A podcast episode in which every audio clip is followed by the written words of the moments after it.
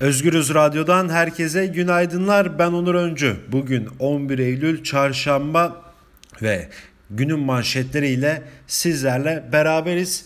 Yine programımıza ee, bakacağız. Bugün hangi gazeteler hangi başlıklarla raflardaki yerini almış ve daha sonra ise e, köşe yazarlarına okuyacağız. Köşe yazarlarını değineceğiz. Bakalım hangi köşe yazarı e, gündeme ilişkin neler yazmış.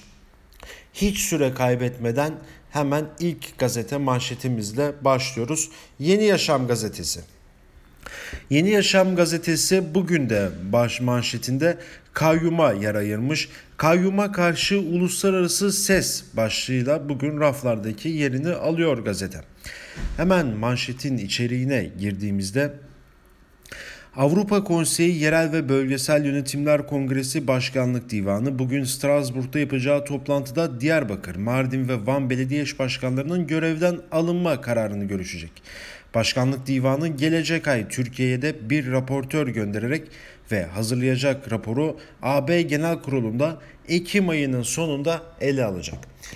Bu toplantıya yerine kayyum atanan seçilmiş eş başkanların da davet edilmesi bekleniyor diyor e, Yeni Yaşam gazetesinin bugünkü manşetinde. Hemen manşetin hemen altına baktığımızda e, bir Arzu Çerkezoğlu röportajı var. DİSK Genel Başkanı Kriz, krizin yükü emekçiye diyor Arzu Çerkezoğlu. Geçen ay imzalanan ve kamu emekçilerini ilgilendiren toplu iş sözleşmelerinde değerlendiren DİSK Genel Başkanı Arzu Çerkezoğlu yapılan toplu iş sözleşmelerinde siyasi iktidarın krizin bütün yükünü işçi, emekçi, kamu çalışanları ve emeklilere yüklemeye çalıştığını dile getirdi diyor.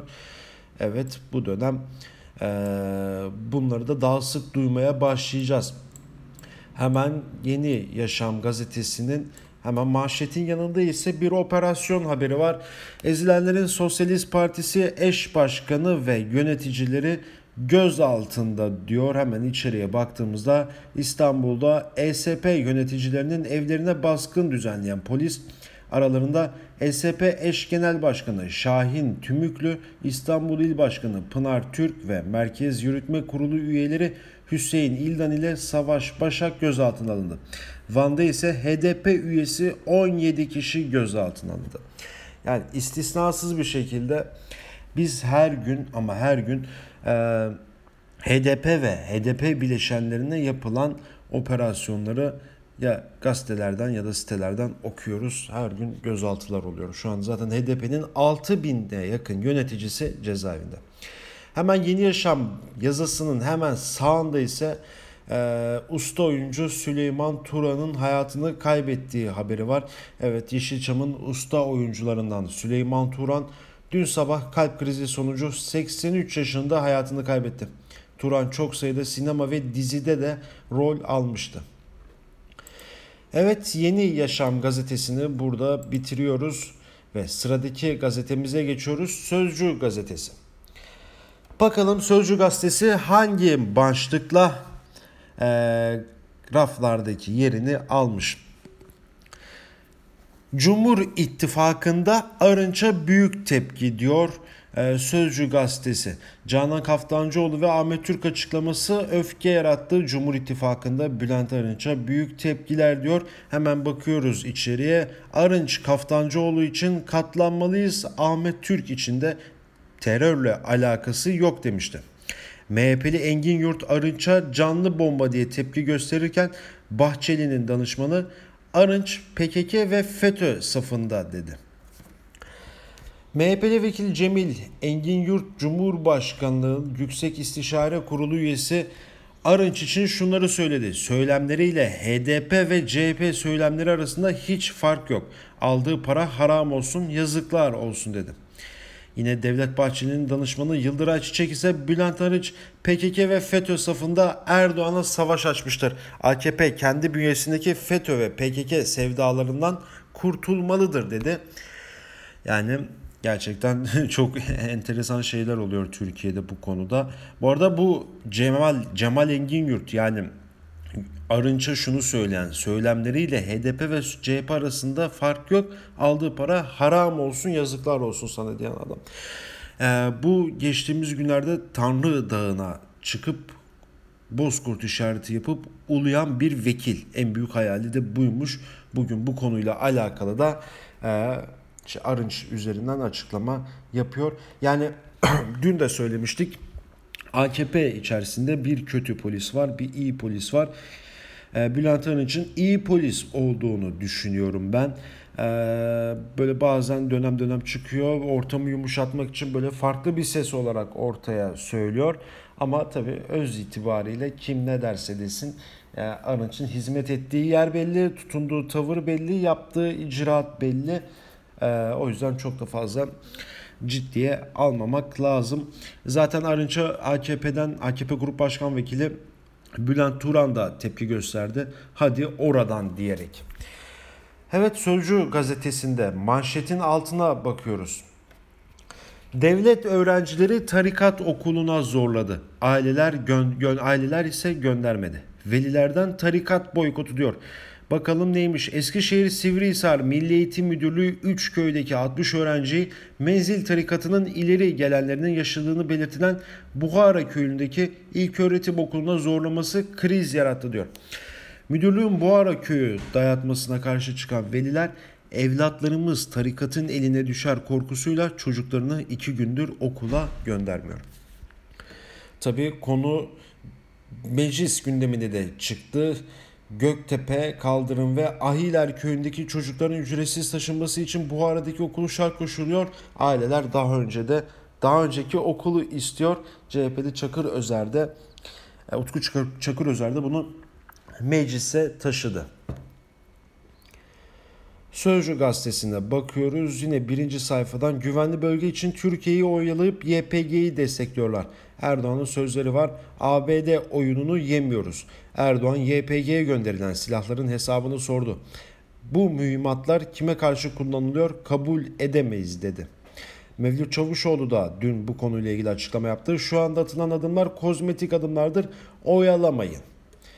Evet bu güvenli bölge tartışmaları 3 gündür sürüyor ee, ve 3 gündür de aslında tırnak içerisinde iktidar için iyi başlayan bir süreçti. Ortak devriye ama 3 saat sonra farklı şeyler ortaya çıkınca 3 gündür de gerek böyle muhalefet çevresine yakın sözcü gibi gazeteler gerekse iktidara yakın gazeteler güvenli bölgeyi manşetten ve birinci sayfadan düşürmüyor. Evet devam ediyoruz Sözcü gazetesinden Cumhuriyet gazetesine geçiyoruz. Cumhuriyet gazetesi başkanlık tutmadı başlığıyla bugünkü manşetinde atmış. Yeni sisteme destek oranı %37'ye indi. Milliyetçi Hareket Partisi seçmeni de parlamenter sistem dedi. Bakalım içerik neymiş? AKP MYK'da Davutoğlu ve 3 partilinin disipline sevk kararında Pelikan Cumhurbaşkanlığı hükümet sistemi ve Cumhur İttifakı eleştirisiyle Twitter mesajları ihraç gerekçesi sayıldı. AKP'ye göre eleştiriler parti tüzüğüne aykırı. Evet bu da dün çok sıkça e, dün Özgürüz Radyo'daki haberlerde de biz saat başı haberlerinde de bu ihraç mevzusuna yer vermiştik. Devam ediyoruz. Cumhuriyet Gazetesi'nden e, linç girişimi bakanlar izledi. CHP lideri Kılıçdaroğlu'nun 21 Nisan'da uğradığı linç girişimi rapor haline getirildi. Rapora göre bakanlar ve AKP'liler planlı linç girişimi boyunca köy konağında bekledi. Olay, olay, olaya müdahale eden eski Emniyet Genel Müdürü de görevden alındı diyor. Evet Kılıçdaroğlu'nun linç görüntüleri biliyorsunuz bir rapor halinde kitap haline getirildi ve belgesel haline getirdi. E, raporda her şeyi net bir şekilde okurken belgeselde de bütün çıplaklığıyla bütün görüntüleri net bir şekilde izleyebiliyorsunuz. Evet devam ediyoruz Cumhuriyet Gazetesi'ne. Cumhuriyet Gazetesi de az önce Sözcü'de verdiğimiz Eskişehir Sivrihisar'daki ailelerin menzil tarikatına tarikatına yakın bir okula çocuklarını göndermemesini menzil boykotu başlığıyla vermiş. Yine Cumhuriyet Gazetesi'nin sonunda e, usta oyuncu evet Süleyman Turan'ın e, hayatını kaybettiği haberi var. Ve evet yine birinci sayfada Türkiye rahat kazandı diyor. Türkiye Ulusal Futbol Takımı Euro 2020 elemelerinin 6. maçında Moldova'yı deplasmanda 4-0 yenerek puanını 15'e çıkardı. Goller Cenk Tosun, Deniz Türünç ve Yusuf Yazıcı'dan geldi. Evet Cumhuriyet Gazetesi'nin e, Cumhuriyet Gazetesi'nde buradan bırakıyoruz ve devam ediyoruz. Bakalım diğer gazetelerden kim ne ile çıkmış bugün. Evet Evrensel Gazetesi. Evrensel Gazetesi'nin manşetinde İstanbul'un göbeğinde tabureli eğitim. Bakalım içerik neymiş? İstanbul'da birçok İmam Hatip Lisesi boş iken akademik eğitim veren Anadolu liselerinde öğrenciler sabit bir sınıf ve oturacak sıra bulamıyor. Devam ediyoruz. İstanbul Bahçelievler Cumhuriyet Anadolu Lisesi merkezi kayıtları bu yıl 650 öğrenciyi kaydedildi. Kapasitesi 350 olan okul bu sayıya cevap veremeyince öğrenciler çantalarının sırtın, çantaları sırtında neresi boşsa orada ders yapmaya başladı. Hatta resim atölyesi, laboratuvar ve spor salonu da artık derslik olarak kullanılmaya başlandı. Çocuklarının laboratuvarlarda çanta sırtların çanta sırtta ders işlediğini anlatan veliler İmam hatipler boşken çocukların oturacak sıra bulamamasını eleştirdi. Çocuk çocukluğun çocuğunun 3 dersleri taburede oturuyor taburede oturtuyorum belim ağrıdı benim buradan alın isyanını anlatan bir veli okul yönetiminin çaresiz öğretmenlerin ise bu ortamda performans alamayız dedikleri aktarıldı. Evet çok ciddi bir sorun eğitim sorunu Evet iki gündür okullar açıldı bugün. Üçüncü gün biz bu, bu haberleri duymaya başladık artık. Ee, bir yerden sonra artık bu imam hatipler de dolaylı yoldan yani bütün çocukları da artık paralı okullara da itiyor ne yazık ki. Evet maddi durumu olmayan çoğu çocuk da mecbur bir şekilde imam hatipe gitmesi gerekiyor. Tabi bu e, Bahçelievler Cumhuriyet Anadolu Lisesi 650 öğrenci alıyor ama 350 öğrenci alırken 650 başvuru var. E tabi bunlar puanla girilebilen liseler ama ya burada 300 tane öğrenci fazla ve bu 300 öğrenci şu an burada bir şekilde gitmeye çalışıyor. Ya büyük bir çoğunluğu, büyük bir ihtimal yakında e, daha da paralı okullara gidecekler, özel okullara gidecekler. E tabi bu konu burada kritik nokta şu e, imam hatiplerin vizyonu. Yani bunun bir an önce değişmesi lazım ama AKP'nin de bütün eğitim sistemi bunun üstüne kurulu. Yani büyük mücadeleler sonucunda bunun bu değişebilir. Ee, ikincisi de en sıkıntılı yanı ise biraz daha ekonomik ve daha çok can yakan bir durum aslında. Daha somut böyle cebe giren bir konu. Yani doğal olarak İmam Hatip'e gö- göndermek istemeyen aileler e, okullara gönderiyor. Okullarda kapasiteler dolu olursa da olunca da mecbur bir şekilde yani aylık 1500-2000 lira 3000 lira verip özel okullara göndermesi gerekiyor. Peki burada maddi durumu iyi olmayan, kötü olan ya da normal derecede olan aileler ne yapacak? Önemli olan da bir yandan da bu diyebiliriz. Yani bir yerde parası olmayan yine bu sıkıntıları daha da derinden hissedeceği benziyor. Evrensel Gazetesi de bugün bunu manşetine taşımış. Yine çok iyi bir manşet, çok bir can can yakan bir manşet aslında. Bilinmesi gereken bir manşet. Evrensel Gazetesi'nden devam ediyoruz. Almanya'da metal eylemi. Almanya'da irili ufaklı pek çok metal fabrikası işten atma tartışmalarıyla gündemde. Geisinger, Göpinger, Stuttgart, Albstadt gibi fabrikalar e, fabrikalara VFM fabrikası da eklendi. VMF fabrikası işçileri buna karşı pazartesi eylemleri başlattılar. İşçiler destek çağrısı yapıyor. Evrensel sayfasının birinci sayfasında yine işçi haberleri ağırlıklı. Tabii ki de yine ee, bakalım JITEM unutabilir unutulabilir bir gerçek değildir diyor. Fatih Polat'ın yazısı o yıllarda tanıklık eden haberini yapan o süreçte meslektaşlarını arkadaşlarını yitiren dönemin gazetecileri olarak bizler de bu davayı ne unuturuz ne de peşini bırakırız diyor Fatih Polat. Bugünkü yazısında biz köşe yazarlarına da bu yazıyı okuyacağız. Hemen Evrensel Gazetesi'nden Bir Gün Gazetesi'ne geçiyoruz. Bir Gün Gazetesi'nin manşetinde Kızılay Holding var. Yöneticilere huzur hakkı adı altında ikinci maaş Kızılay Holding. Kızılay'ın fabrikaları, hastaneleri ve gayrimenkulleri kurulan 6 şirkete devredildi. Şirketler yönetimden izinsiz satış ve yatırım yapabilecek. Hemen haberin içeriğine giriyoruz. Yöneticilerinin maaşları ve yandaş isimlerinin atamasıyla gündeme gelen Kızılay'da son gelişme pes dedirtti. Kızılay Yatırım Holding bünyesinde 6 farklı şirket kuruldu. Holding'in 5 yöneticisi içeriden, ikisi dışarıdan atandı.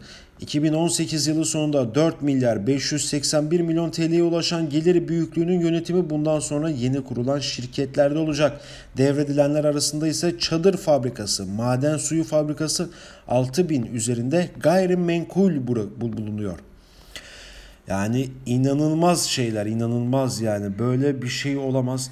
Yani hiçbir şey şeffaf değil. Hiçbir şey şeffaf değil. Özellikle AKP döneminde bunlar hiç ötesi şeffaf değil. Bunu Bir Gün Gazetesi bugün manşetine taşımış. Yine son derece önemli bir haber.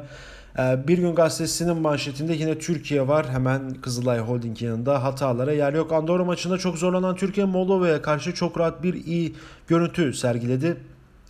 Rakibini 4-0 mağlup eden Kırmızı Beyazlar 6 maç sonunda 5 galibiyet alarak 15 puana yükseldi.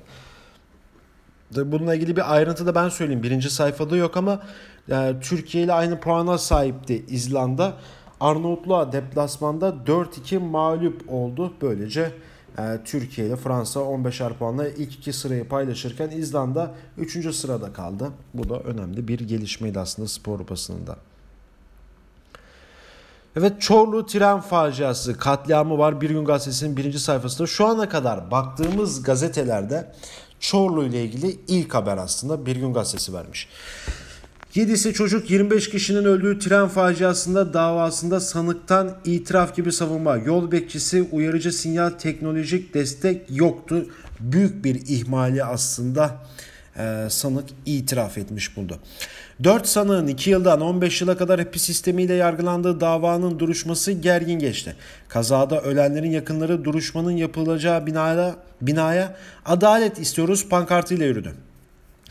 Sanıklardan Demiryolu Bakım Müdürü Turgut Kurt adeta itiraf gibi olan savunmasında yol bekçisi kadrosunun 2001 yılında kaldırılacağını belirterek yıllarca yazı yazdım ancak bilirsiniz bu hoş karşılanmaz. Zamanında 9 yol bekçisi vardı şimdi ne yazık ki yok. Ek önlemler alınmadı, teknolojik destek verilmedi, uyarıcı sinyaller konulmadı, herhangi bir çalışma yapılmadı. Çalışma yapacak olan genel müdürlüktür dedi.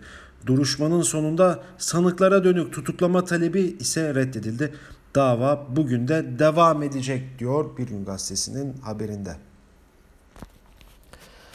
Evet beraat sonrası sıra üniversiteye dönüşte bu suça ortak olmayacağız bildirisine imza attıkları gerekçesiyle haklarında dava açılan barış akademisyenleri Anayasa Mahkemesi'nin hak ihlali kararı sonrası görülen davalarda beraat etmeye devam ediyor.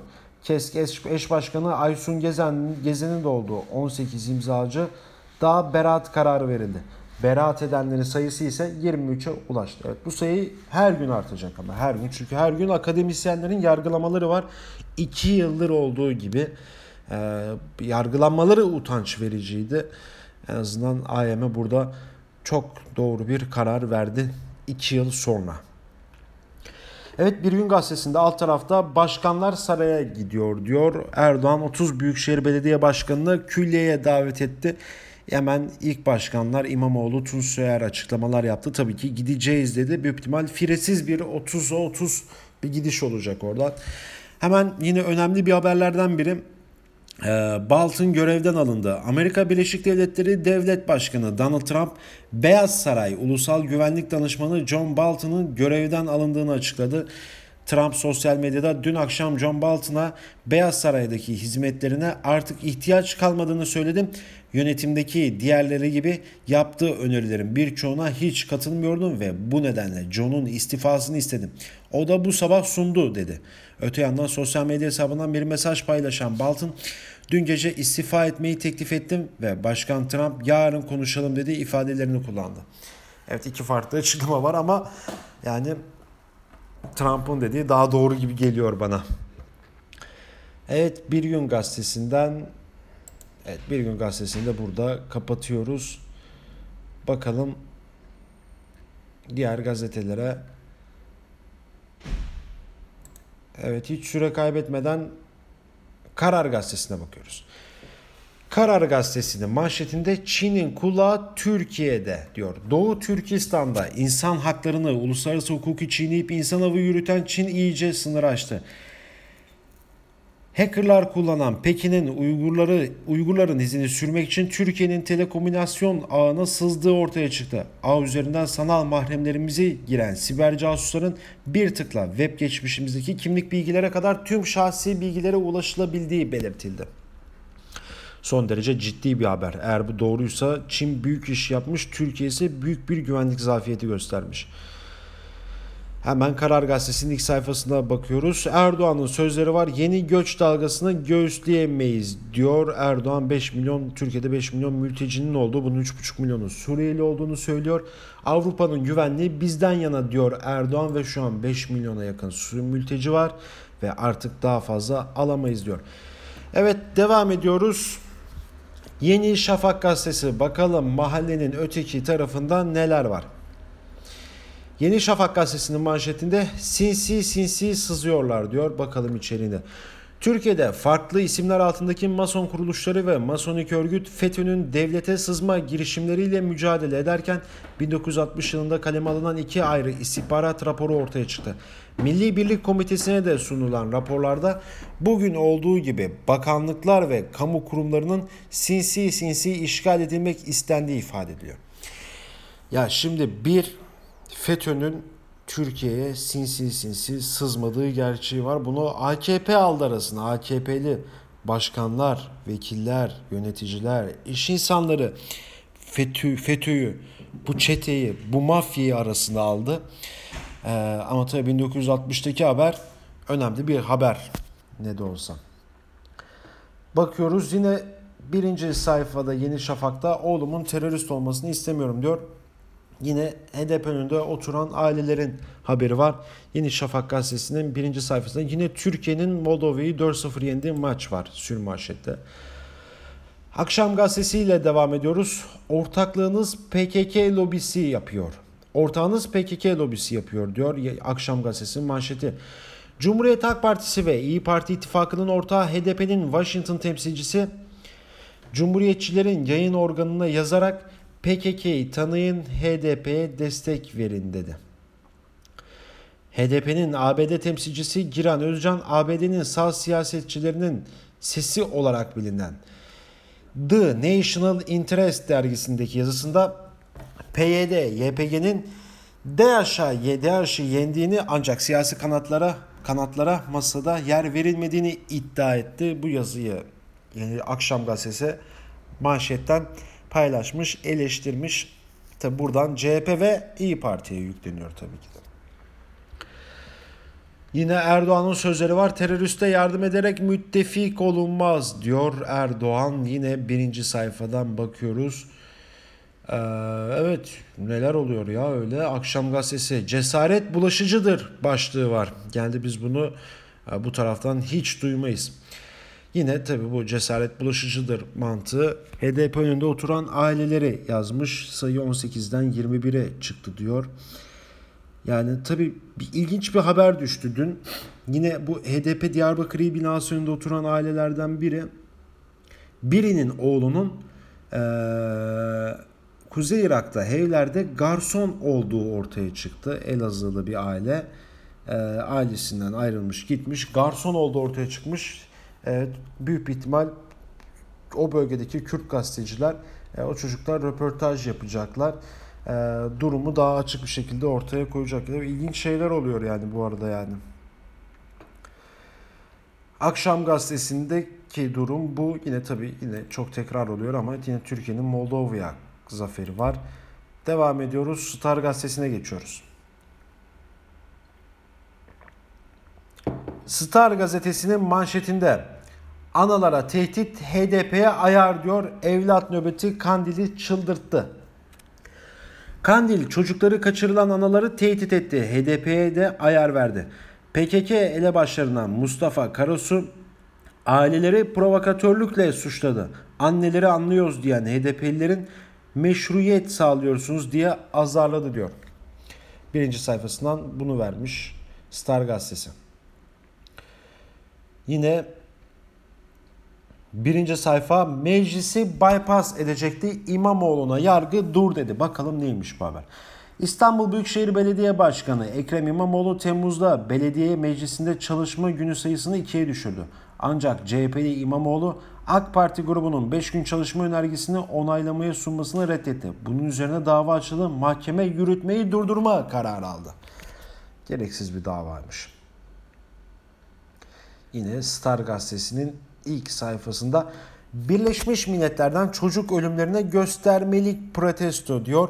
Savaşa sürükledikleri ülkelerdeki çocukların silah altında alınmasını, göç yollarını ya da çatışmaları çatışmalarda ölmelerine göz yuman Batı iki yüzlülüğünü gösteren bir protesto imza attı. Birleşmiş Milletler Çocuklara Yardım Fonu, UNICEF çatışma ve savaşlarda ölen çocukları temsil eden 3758 okul çantası ile genel merkez önünde temsili mezarlık oluşturdu diyor. Ee, burada Star Gazetesi bunu birinci sayfadan vermiş. Geç kalınmış bir haber aslında. Dün dün sabah olmuştu bu. İnternetten de verile, verilebilirmiş. Hemen devam ediyoruz. Evet yeni Akit gazetesi. Gazete de denmez buna gerçi de. Bakalım başlığı neymiş? Diyarbakır'ın gerçek ruhu sahabelerdir diyor. Neymiş içerik? Evlatlarını terör örgütünden kurtarmak için HDP binası önünde eylem yapan annelerin toplumun sivil sesi olduğunu ifade eden Diyarbakır Valisi ve Diyarbakır Büyükşehir Belediye Başkanı Kayyum Vekili Hasan Basri Güzeloğlu Diyarbakır'ın gerçek yüzü ve ruhu terör değil sahabelerdir diyor. Ailelere burada manşete taşıyıp valinin sözlerini taşımışlar manşete.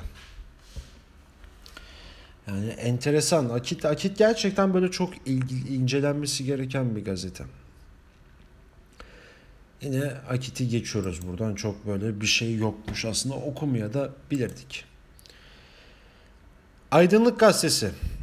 Kıyamete kadar bir izliyor. HDP'nin Diyarbakır binası oturan aileleri e, burada şey yapmış yine gösteriyor. Aydınlık Gazetesi. Tabi bu tarz durumlarda aydınlığa iş çıkıyor. Seviyorlar böyle durumları.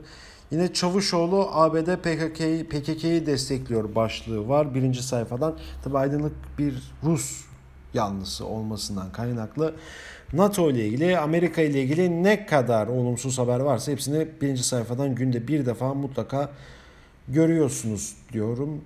Ve Aydınlık Gazetesi'ni geçiyorum. Evet süremizi de tasarruflu kullanmak için hızlı bir şekilde bakalım diğer gazetelerde neler olmuş. Türkiye Gazetesi hızlı bir şekilde manşeti okuyacağım. Başkan düşerse ülke düşer diyor.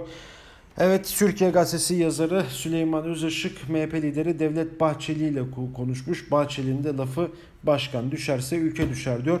Evet ittifakın ne kadar derinden kurulduğunu da burada gösteriyor. Kırılgan bir ittifak değil bu. Yani bu ittifak bazen Bahçeli göz kırpıyor düşünmeye odaklı ama yani düşmez. Yani iktidar düşene kadar bu ittifak düşmez diyorum ben. Evet Türkiye Gazetesi'nde bırakıyoruz. Hemen son olarak da da okuyacağımız diğer gazeteye geçiyoruz. Son olarak Güneş Gazetesi. Bakalım Güneş Gazetesi ne diyor?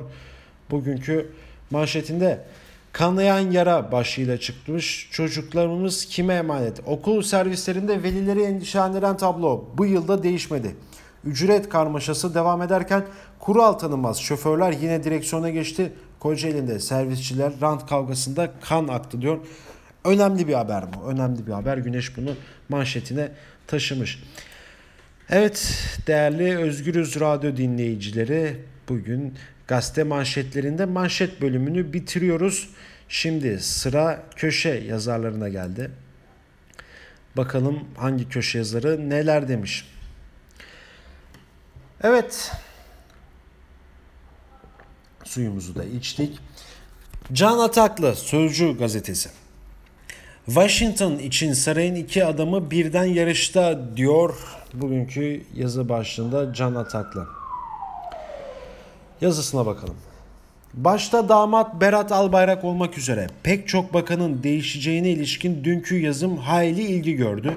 Burada bir kesiyorum parantez. Gerçekten dünün en çok okunan yazısı Can Ataklı'nın yazısıydı. Ee, kabine değişikliği ile ilgili Berat Albayrak'la ilgili ve Süleyman Soylu ile ilgili verdiği kesin bilgilerdi. Hiç yanılmadığım bir e, iktidar tarafındaki arkadaşım bütün bilgileri verdi dedi ve dün en çok okunan şeylerdi. Hemen devam ediyoruz. Birçok internet sitesi, gazeteler ve televizyonlar alıntı yaptılar. Birçok arayan da oldu. Tabi nezaketsizlikten değil ama lafa nasıl gireceklerini bilmediklerinden olacak. Doğru mu bu yazdıklarını diye soruldular genellikle. Doğru olmadığına inansam niye yazayım? Gerçi hükümet değişikliği ile ilgili ilk kez dedikodu çıkmıyor ama çoğunda ya Erdoğan son dakika vazgeçti ya da duyulmasına rahatsızlık duyarak birileri istiyor diye hükümet değiştirecek halim yok diyerek erteledi. Ancak bu kez dedikodular çok büyüdü. Aslında bakarsanız sıraya yakın gazeteciler de bakanların değişeceğini yazıyorlar da sızıntı üstlerine kalmasın diye kenarından dolaşmayı tercih ediyorlar. Dünkü yazıdan sonra durumu AKP cephesinden doğrulayan da pek çok görüşme yaptım. Bir kere herkes şunda fikir. Bakanların dışarıdan getirilmesi, örgütten kopuk olmaları parti içinde sıkıntı yaratıyor. AKP'liler ulaşabilecekleri ve kendilerine yakın buldukları kişilerin bakan olmasını istiyor. Son kamuoyu araştırmalarında Bakan Erdoğan'ın da partilerdeki erime nedeniyle bu görüşe artık soğuk bakmadığı söyleniyor. Bugün de sizlere uzaklardan Amerika'dan bir dostumdan aldığım bilgiyi paylaşmak istiyorum. Beyaz, Beyaz Saray'la da ilişkileri olan bu dostum konumu gereği AKP'nin üst düzey yöneticileriyle de sıkça görüşüyor. Hafta sonu hafta sonunda aradı. Buraya gelen heyet sayısız sayısında hayli artış oldu dedi.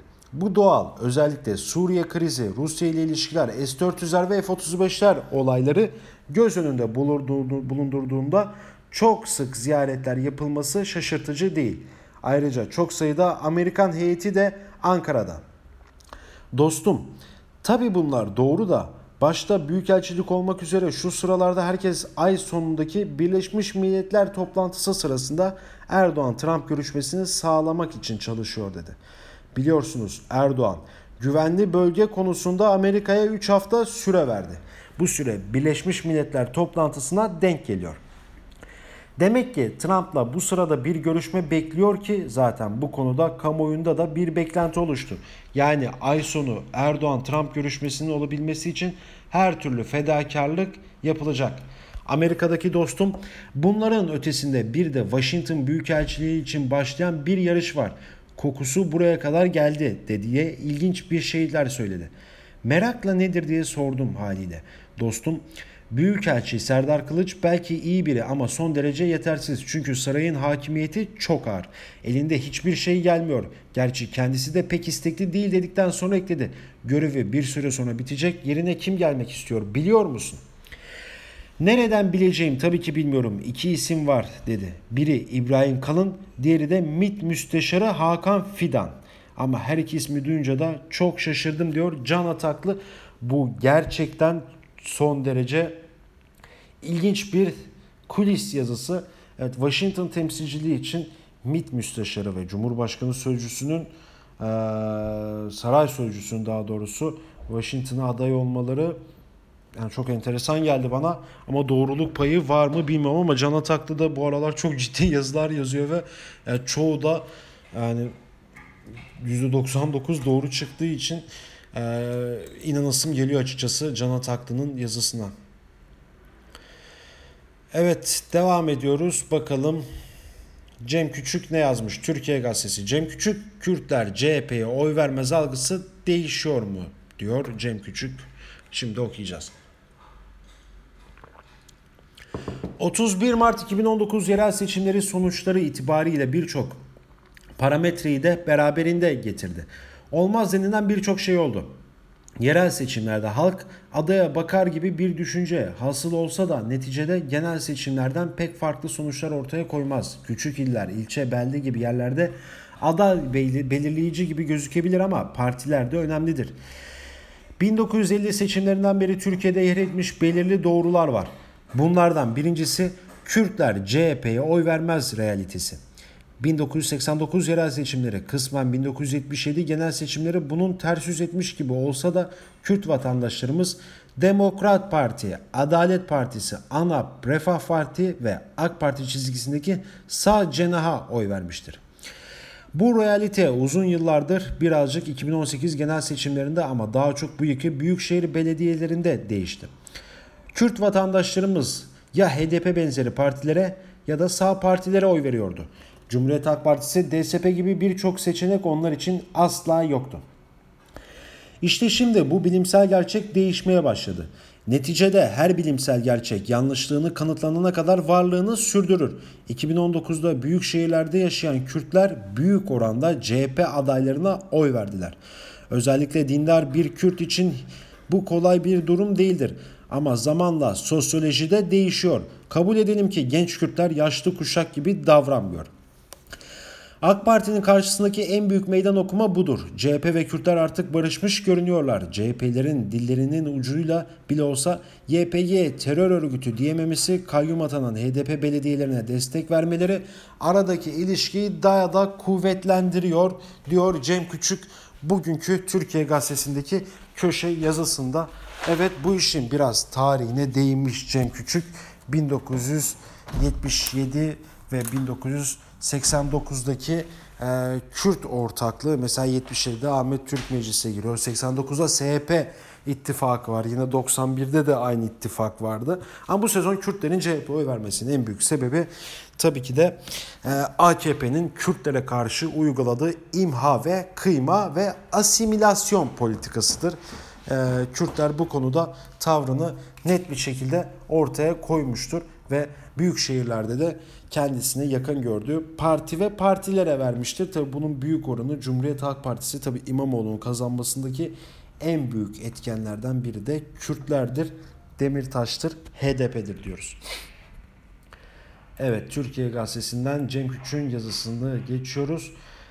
Sözcüden Deniz Zeyrek'e bakalım. Bakalım Deniz Zeyrek ne demiş? Babacan ile Davutoğlu arasındaki 8 fark diyor Deniz Zeyrek bugünkü yazısında.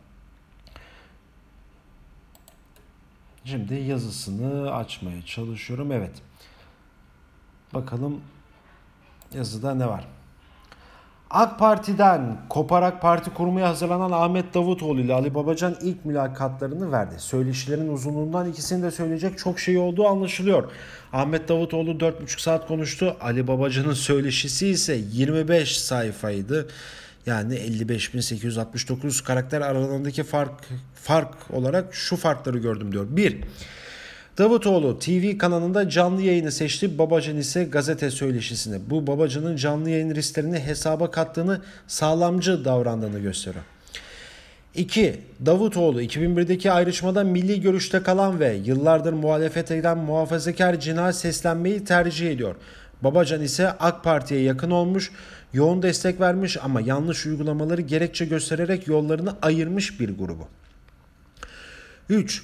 Davutoğlu sorulduğunda her konuda esasa girdi. Babacan ise parlamenter sistem mi cumhurbaşkanlığı sistemi mi gibi çoğu konularda kişisel görüşlerini açıklamak yerine genel ilkeleri sıraladı.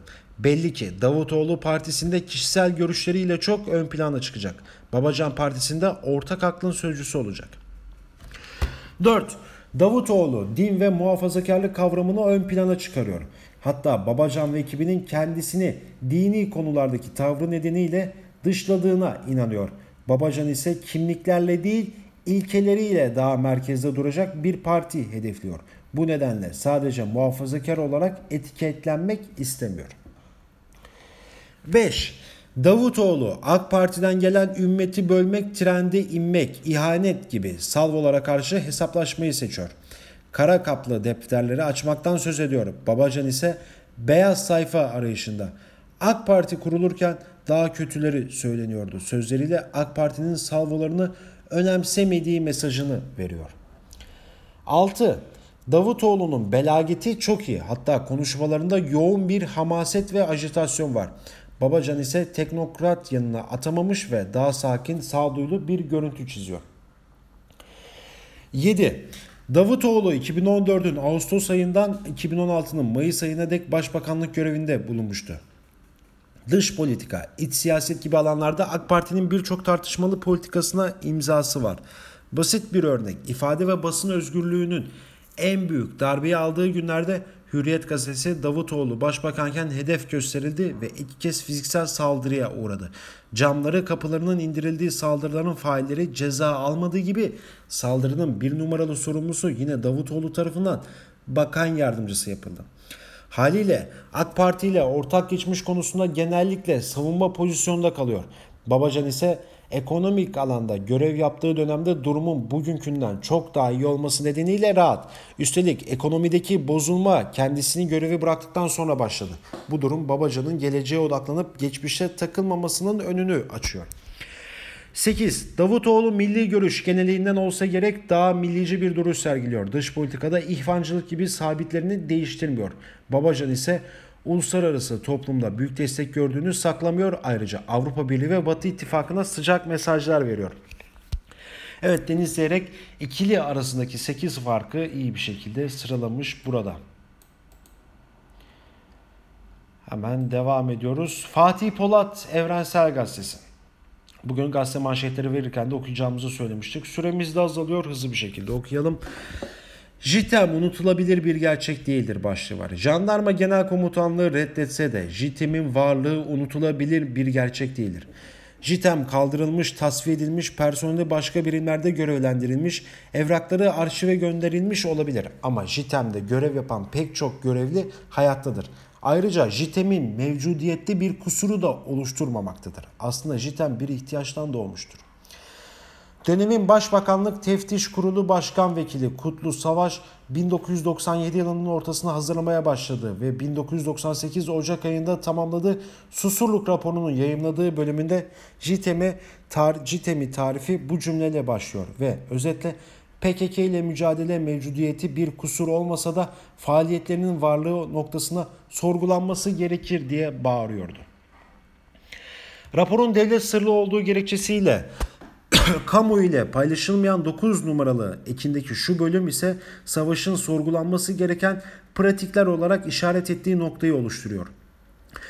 Nitekim Musa Anter'in öldürülmesinden tüm olayları tasvip edenlerin dahi pişman olduğu tespit edilmiştir.